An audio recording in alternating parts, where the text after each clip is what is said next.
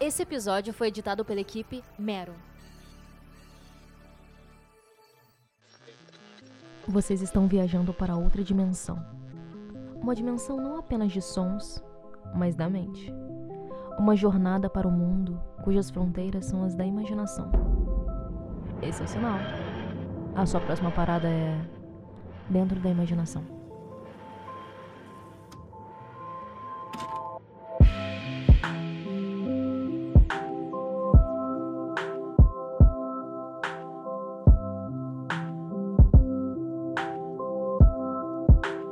Olá, pessoas, tudo bem com vocês? Eu sou a Flavi. E eu sou a Thay. E você tá dentro da imaginação agora. Esse episódio é uma inauguração de uma nova temporada no programa. Uma temporada intimista pra gente se aproximar cada vez mais. O episódio 1 dessa temporada conta com uma pergunta que eu gostaria que vocês respondessem, ouvintes, que é: o que é maturidade para vocês? É, a gente se deparou na internet aí com um termo novo, um termo super utilizado agora, que é cringe, né? O que, que é cringe? Uma podcaster, a Carol Rocha, ela fez uma, um, um tweet que irritou com a palavra cringe. E aí, cringe meio que virou uma tendência, ele irritou de verdade, ficou. tá sendo falado até agora, né? E aí, algumas coisas foram definidas como cringe, coisa do passado, que em tradução livre, cringe seria vergonha alheia, embaraçoso, desconfortável. E aí, meio que essas coisas, elas foram associadas a coisas, coisas do passado, assim, sabe? Coisas vergonhosas de se assistir, como tem uma lista bem interessante que é coisas cringe para se assistir. E tá lá Meninas Malvadas, é Camp Rock, High School Musical e essas coisas assim. E aí ficou meio que uma guerra de gerações de forma bem leve, assim, de forma memal até, tipo, não foi meio que. Ainda bem que é memal, né? É, não foi uma guerra, tipo, ah, as gerações se matando, mas um, uma rinhazinha de gerações, né? Que é entre a geração Y, que são os Millennials, e a geração Z, que é a melhor.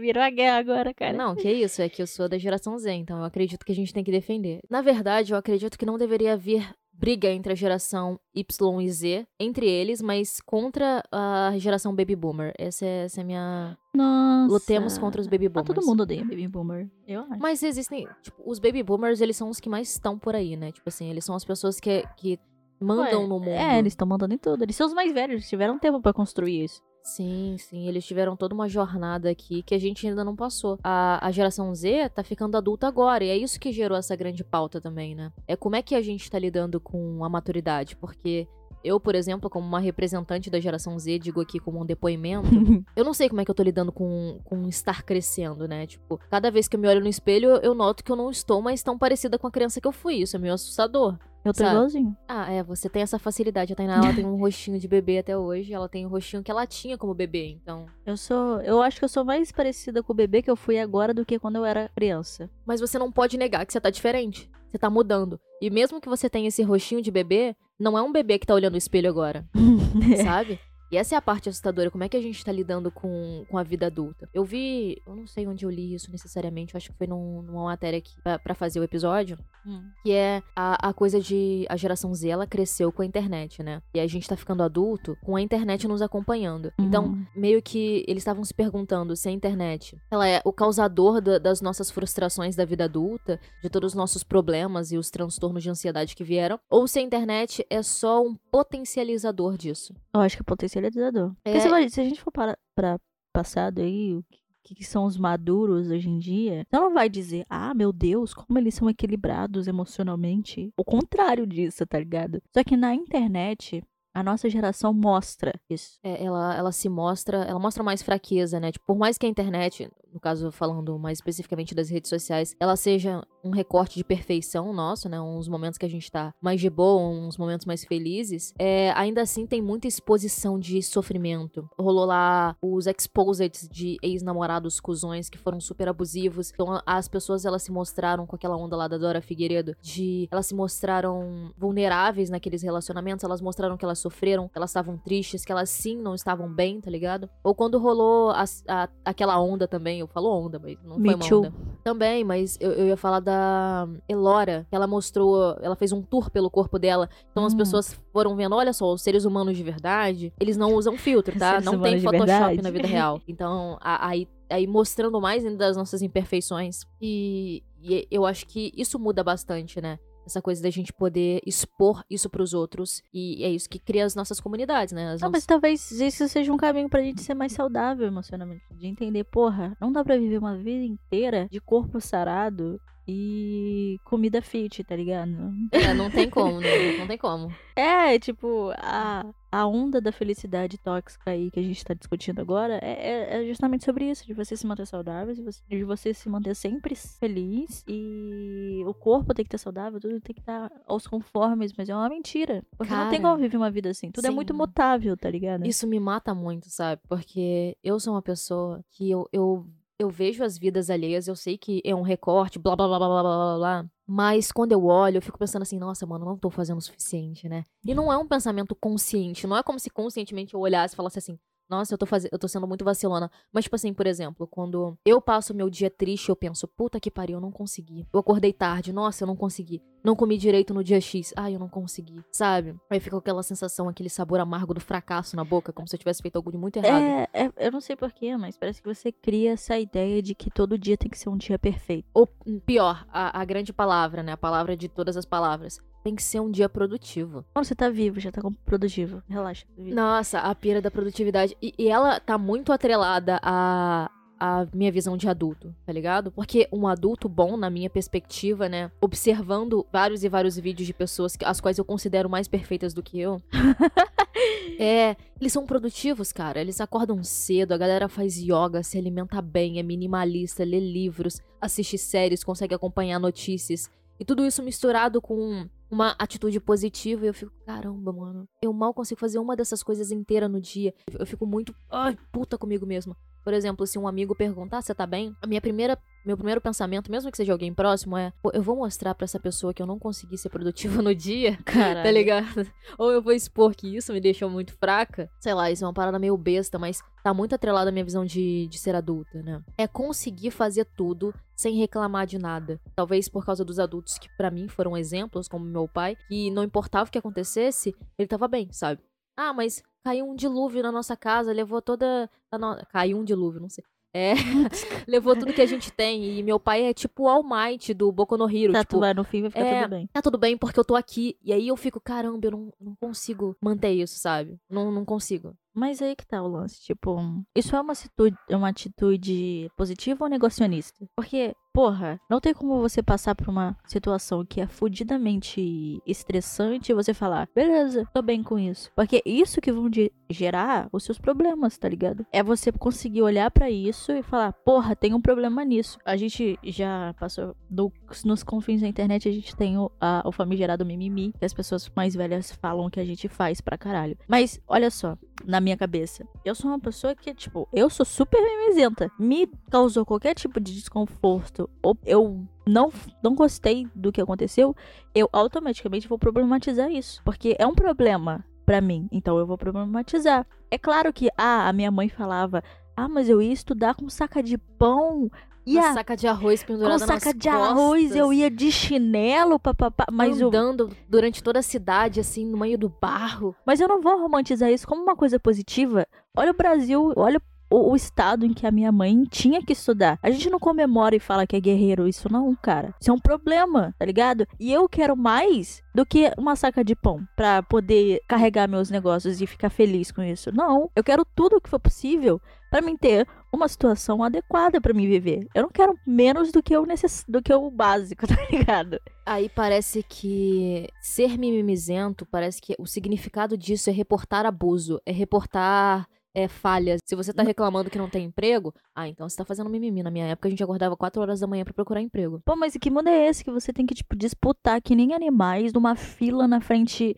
Eu tô colocando aqui um prisma de realidade que eu já vi acontecer. Eu, tipo, aqui é uma cidade pequena que a gente vive, três dias, a gente já falou isso de 300 mil vezes. E toda vez que tem um, um, um lugar que tá abrindo vagas ou coisa do tipo, parece que lota uma fila na frente do lugar pra entregar currículo. E chegou um ponto de ser tão cúmulo de o que a gente tá vivendo uma loucura, de pessoas passarem o dia inteiro numa fila debaixo do sol e passarem mal e falarem: "Mano, eu preciso de um emprego como se fosse a selva, literalmente". Tipo, eu que não quis me colocar nesse tipo de situação ou coisa do tipo, sou vista ou até sou olhada como uma pessoa vagabunda, Preguiçosa. preguiçosa. Não Mas corre eu atrás das coisas. sou preservada, meu irmão. Eu não quero ficar debaixo de um sol por 24 horas pra ter um empreguinho de bosta, tá ligado? Ah, é meio forte você falar isso, essa coisa de emprego de não é bosta. nem um porque... emprego da minha, da minha vida, assim, tipo. Mas é muito complicado, porque aí a gente tem que se lembrar, né? Se lembrar é uma coisa né? muito forte. Aham. É se lembrar de onde a gente vive. É se lembrar de como estamos nessa situação. E se lembrar de qual que é o seu recorte social. Tá bom, você tá falando que é um empreguinho de bosta. Pode até ser, mas esse emprego, ele tira as pessoas da miséria. Ele, ele é uma renda pra família. Ele é muito mais do que um empreguinho de bosta, sabe? Então, ah, Mas- é, é importante a gente lembrar do ponto de vista. Pra É, você pode mas- não significar nada. Mas é muito lance do partido de 1974, né? E, tipo, parece-se que está tendo oportunidades. Mas o número de gente que tá precisando tanto, parece que você pode colocar qualquer coisa arrombada que alguém vai aparecer pra fazer esse trabalho. E a Isso gente- favorece o abuso. É, e a gente, e a gente encara isso como uma pessoa, como uma coisa natural. Mas eu não culpo de forma nenhuma a pessoa que vai até lá e fica na fila. Eu ficaria. Não, não, não culpo. Eu culpo a pessoa que tá usando isso pra conseguir ter alguém trabalhando durante 12 horas lá e recebendo o mínimo pra conseguir para conseguir sobreviver. Essa é a minha raiva. Quando eu chamo de empreguinho, eu tô falando de tipo as pessoas que pintam um mínimo de, de básico como a chance da sua vida e eu que tô te dando, tá? É isso que eu tô falando. Cara, eu, eu entro num grande lance de discordar de você disso, mas eu também concordo com você, sabe? Eu, eu consigo ver que eles estão criando situações extremamente abusivas. Eu, eu falo abusiva, eu falo pra caralho essa palavra, mas assim. Mas é, a gente o tá vivendo um constante abuso, parece. o, o abuso do- dos patrões que querem tornar os seus funcionários escravizados, né? Então é, é bem complexo. Mas ao mesmo tempo que eu tô falando isso aqui nesse podcast, ah, se me viesse uma vaga pra pra qualquer coisa que fosse me, tipo, me ajudar de alguma forma, talvez eu ficasse nessa fila. Sabe? Porque essa foi a visão que eu cresci como uma visão de um adulto batalhador. Quando eu vou conversar quando- com alguém da minha família, quando a gente vai falar sobre o que que é ser forte, o que é ser adulto, o que é ser maduro, entra muito no você tem que se prestar a fazer alguns tipos de coisa, sabe? Mas você aí... precisa se sacrificar pra É o um lance- futuro melhor. Mas é muito o lance do recorte social mesmo. A gente não veio de famílias que são classes, tipo, ah, classe média, tá, tá, tá. Não, a gente não tá nem na classe média e tal. Então, o meu pai só foi até a quarta série. seu- É, a minha avó, os meus parentes, assim, tipo, as únicas pessoas que.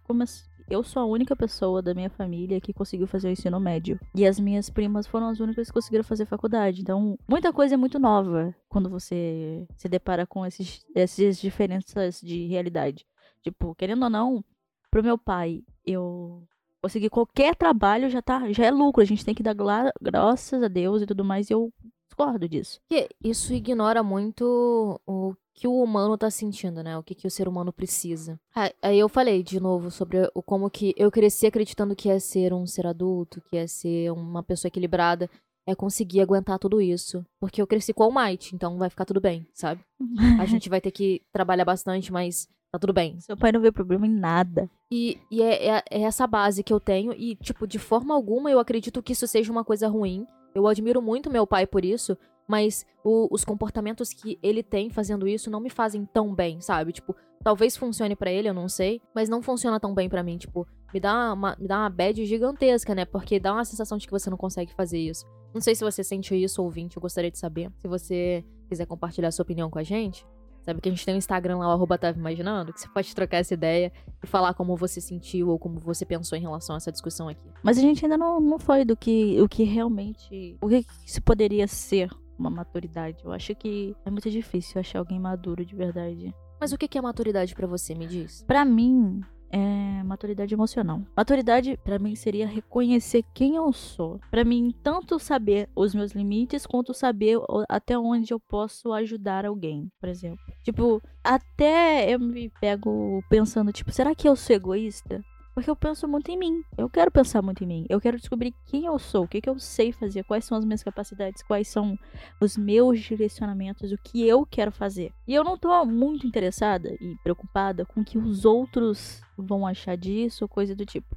Às vezes até pode ser uma característica negativa, mas durante toda a minha vida não foi uma parada positiva. Eu sempre fui meio que excluída e deixada de lado, ou não tive amigos, ou coisas do tipo, porque eu sempre não dava a mesma importância para o que os outros tinham para mim, ofereciam coisas do tipo, entendeu? Por não me interessar mesmo. Eu vou dar um exemplo básico aí de de coisas que eu fazia e que me deixaram o ensino médio inteiro solitária, tipo, de não ter nenhum amigo para conversar ever. Que foi não gostar dos meninos da escola. É, é pequeno, né? Tipo, ah, quem gosta de adolescente? Ninguém gosta de adolescente.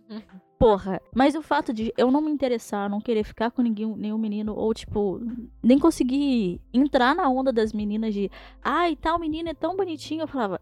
Cara, não. A Tainá tem uma teoria de que adolescentes não tem jeito. Não, adolescente tem que esperar. Ou é criança, ou é. Ou é. Não tipo pedofilia. Tipo, quando eu era criança eu tinha crushzinhos, mas eles eram muito fofos, muito bonitinhos. Agora, adolescente. Adolescente não dá. Você passa direto pela adolescência que ninguém é bonito.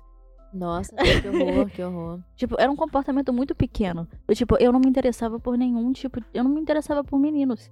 E eu sempre fui sapatona, né? E, tipo, eu sou considerada. Eu era muito considerada sapatona por ter um comportamento que era considerado mais masculino, entre aspas, e me vestir do jeito que eu queria. Era confortável, não, não sou muito vaidosa até hoje e tudo mais, mas eu sou linda. então nunca precisei ter muito trabalho com isso. Entendi. Esses pequenos comportamentos que meio que era um, eu tentando entender quem eu sou em vez de tentar me encaixar de algum jeito, no meio de uma sociedade, de um meio de, um, de um, uma pequena tribo, me deixou muito isolada como pessoa, entende? Então, eu acho que o que faltaria para mim ser uma pessoa madura é ter uma maturidade emocional para conseguir passar por isso sem me sentir mal, entendeu? Eu tive depressão pra caralho. Eu, tipo, eu passava, tipo, 24 horas do meu dia, tipo, sozinha, era all. Porque eu não tinha nem os meus pais também para conversar ou falar qualquer coisa do tipo. Ou como você se imaginava, talvez feliz e, e completa? Como qualquer adolescente, eu me imaginava dando a volta por cima, voltando e cagando na cara das pessoas. Aquela, aquele clássico da fanfic que ela, a garota ela viaja para outro país e aí ela volta mais magra, malhada, com cabelo uhum. louro. E eu queria muito, tipo, uma coisa que é muito estereótipo, estereótipo de filme de adolescente, eu queria muito que esses meninos que ela eram afim, ficassem afim de mim para mim não ser afim deles, sabe? Tipo, não quero. Só pra falar não na cara deles, assim. Isso também é um grande reflexo da Thay sendo uma leonina, né? A gente eu sou leonina. deixar isso bem claro aqui. É isso, cara. Hoje em dia eu vejo como uma coisa mais de tipo. Ainda é egoísta, como eu disse, é mais de tipo como eu lido comigo mesmo, não importando tanto com os outros. Às vezes. É porque parece que quando você é, pensa muito em si, você é muito egoísta, né? Mas tem uma linha tênue aí também de, de você pensar muito em você ou ser arrogante, que são coisas diferentes. Eu acho que falta um pouco disso, da gente saber até onde a gente pode ir, até qual que é o caminho que a gente quer. Não, tipo, o nosso caminho, porque fica meio abrangente, né? Porque quando a gente é criança, meio que um caminho já é predeterminado, né? Porque se eu sou mulher, eu tenho que ser cis, eu tenho que gostar de homem, eu tenho que casar, ter filhos. Viu? Já tem um caminho predeterminado se você aceita o meu caminho. É o Mas default, fala... tá ligado? Sabe? Tipo, ah, então eu vou colocar no default. É, mas quando você fala, não, eu vou escolher o meu caminho, aí você já tem que selecionar e saber para onde você quer se direcionar. Que já é um rolê completamente diferente, tá ligado? Eu acho que maturidade tem a ver com isso, de você se entender, saber os seus limites, saber o que você quer.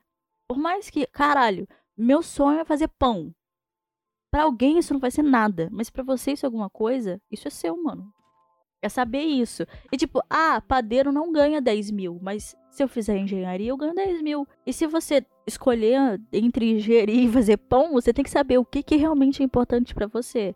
É mais importante você ganhar 10 mil e estar tá numa profissão que vai literalmente ser grande parte da sua vida e não tá feliz ou fazer um pãozinho doce e vender de boa, assim? Eu queria acrescentar uma coisa. É... Até o comentário do default, né? Tipo assim, é quando você é mulher ou quando você é um homem, você tem um caminho predestinado.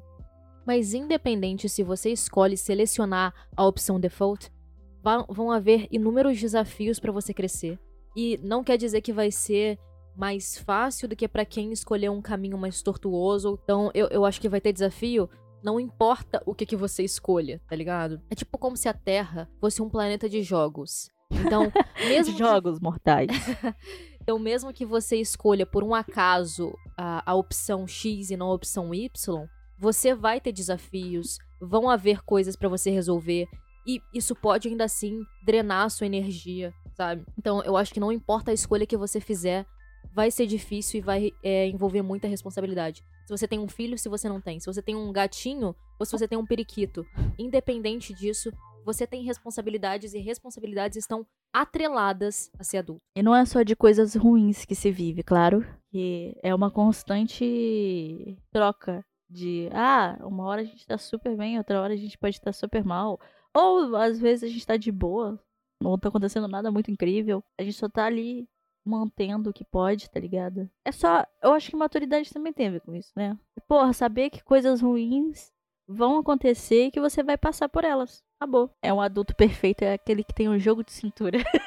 Mas eu acho que quando você não, é adulto, acho vem um pacote. Então, tipo assim, talvez você seja muito novo pra beber, ir numa festa e decidir as coisas da sua vida, mas é muito velho pra assistir um filmezinho da Disney, pra usar uma sapatilha redonda ou partir É, o cabelo pro lado. É como se fosse uma regra pra qualquer pequena coisa que você vai fazendo da sua vida. Eu É. tenho um grande julgador que fica, olha, isso daí não é pra sua idade. Olha, ou você tem tal idade, não era pra você já ter. Cada um tem seu tempo, né? Mas aí vão abrindo leques das suas escolhas. E essas escolhas, elas têm um peso, que são suas responsabilidades. Então, ah, então eu decidi fazer a faculdade dos meus sonhos. Pá, você decidiu isso, né? Então tem as responsabilidades que a faculdade vai te dar. E essas responsabilidades vão vir, talvez, com, em algum momento, mudar de casa. Aí você muda de casa, pá, uma nova responsabilidade.